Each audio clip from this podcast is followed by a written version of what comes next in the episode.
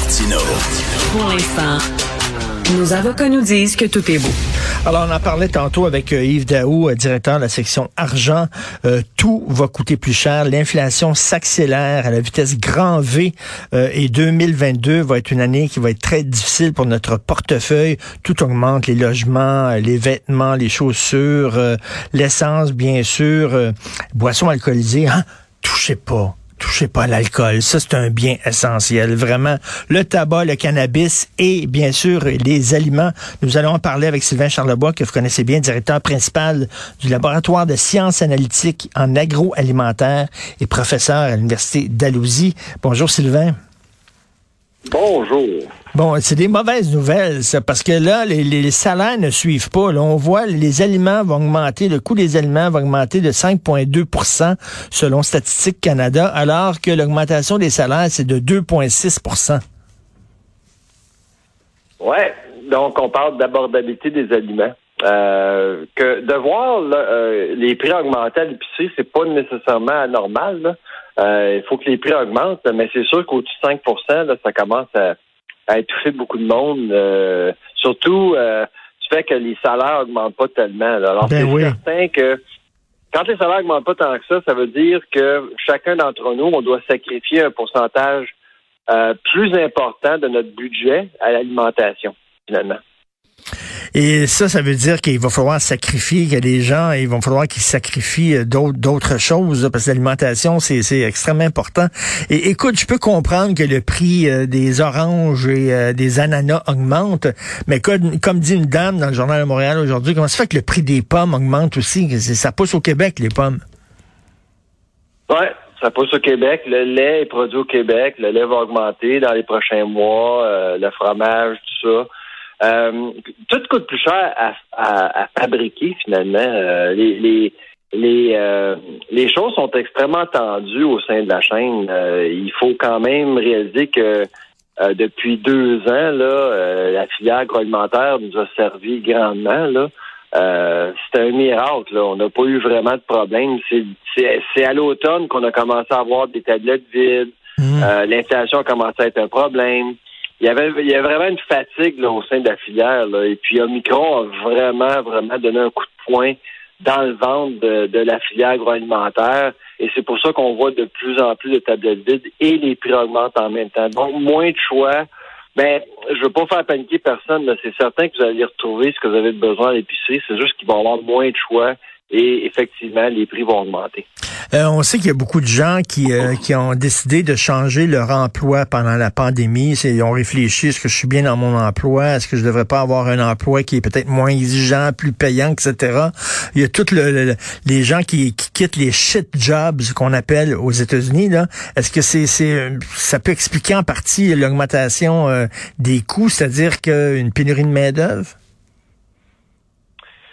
Ben, la, la pénurie d'œuvre était là avant la pandémie. Euh, c'est juste que les choses se sont empirées et puis c'est certain que euh, les conditions de travail euh, s'améliorent, mais pas tant que ça. C'est sûr que les gens veulent veulent travailler à l'extérieur de, l'industrie comme telle. C'est ce qui est, ce qui est important de retenir, c'est qu'il y a plusieurs facteurs qui font en sorte que ça coûte plus cher. C'est pas juste un phénomène québécois ou canadien, c'est mondial ce qu'on vit là, Les chaînes d'approvisionnement ne fonctionnent pas aussi bien. Ce que, ce que ça veut dire, c'est que si on fabrique des produits, on a beaucoup plus de difficultés à avoir les ingrédients.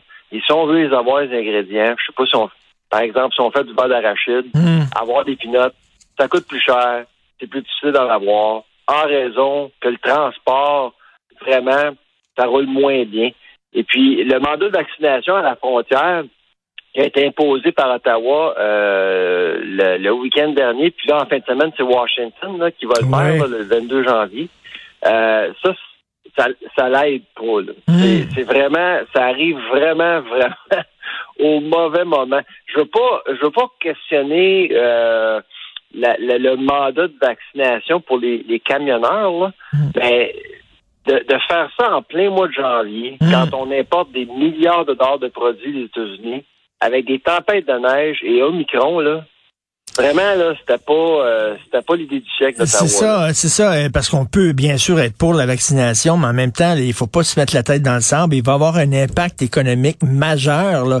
si les camionneurs là commencent à quitter leur emploi. on le sait, hein, il y a des pénuries de, de, camionneurs d'ailleurs. Euh, il y a des gens qui disent, ben moi, ça m'intéresse plus, je vais faire un autre job que ça. on va se ramasser dans le chenoute. Là. Ah savez-vous qu'il y a entre 8 000 et 16 000 camionneurs canadiens qui ont été affectés par le mandat de vaccination? Oui. du monde, là. Puis du côté américain, c'est 125 000 camionneurs qui ne peuvent plus venir au Canada. Fait que c'est certain que là, actuellement, aux États-Unis, là, les camionneurs là, euh, se disent ben moi, je vais faire mon argent au Mexique, je vais faire mon argent en Californie. Euh, c'est un marché de 360 millions. Tandis qu'au Canada, le, les 26 milliards de produits alimentaires qu'on achète à chaque année qui traversent la frontière, on en a besoin de ces produits-là. C'est c'est pas mhm. juste des produits qu'on achète dans à l'épicerie, c'est des ingrédients pour nos transformateurs aussi. Ils en ont besoin pour produire des produits québécois et canadiens. Mhm. Est-ce que tout ça, c'est la faute de la pandémie? Ben, ben, c'est sûr qu'actuellement, là, c'est dur de ne pas blâmer la pandémie. Je sais qu'on dit souvent que la pandémie a le large, mais il y a, y a aussi le coût des intrants, les céréales euh, coûtent plus cher, le canola, le blé, tout ça coûte plus cher qu'avant. Ça, ça n'a rien à voir avec la pandémie. C'est vraiment la récolte qui n'a pas été bonne euh, au sein de l'hémisphère nord. Il y a eu des sécheresses un peu partout euh, dans le monde, là, aux États-Unis, au Canada, en Russie. Il y a eu des inondations en Europe. Ça n'a pas aidé l'année passée, là, vraiment. Mais pour ce qui est de la pandémie, quand on parle de logistique, c'est vraiment la pandémie.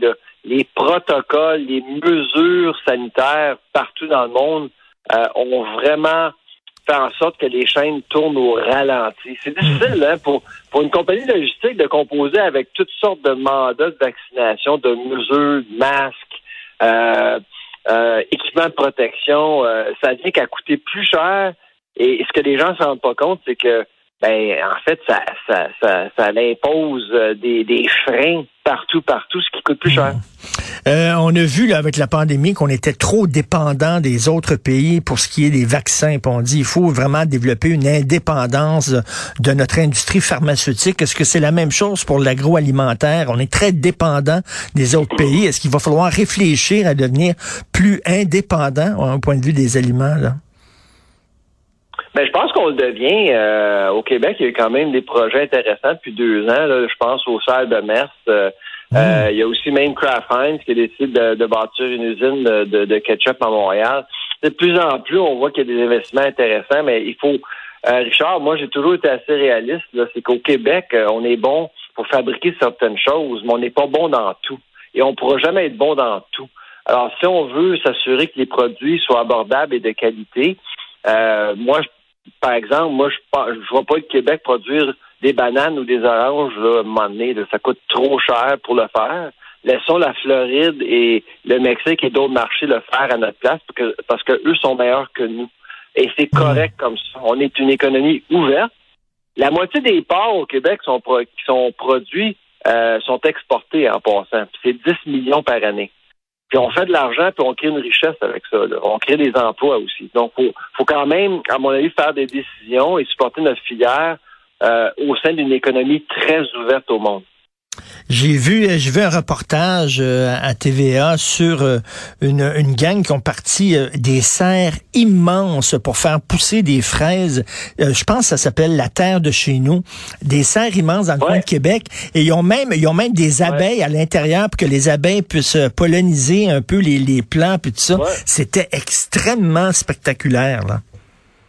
Oh ouais, c'est vraiment, c'est un beau projet. Oui et ce que je dis, ce, que j'argumente souvent à Aliment Québec, qui fait la promotion des produits québécois, euh, bon, on, soutient toujours que les produits locaux sont pas sont pas souvent moins chers.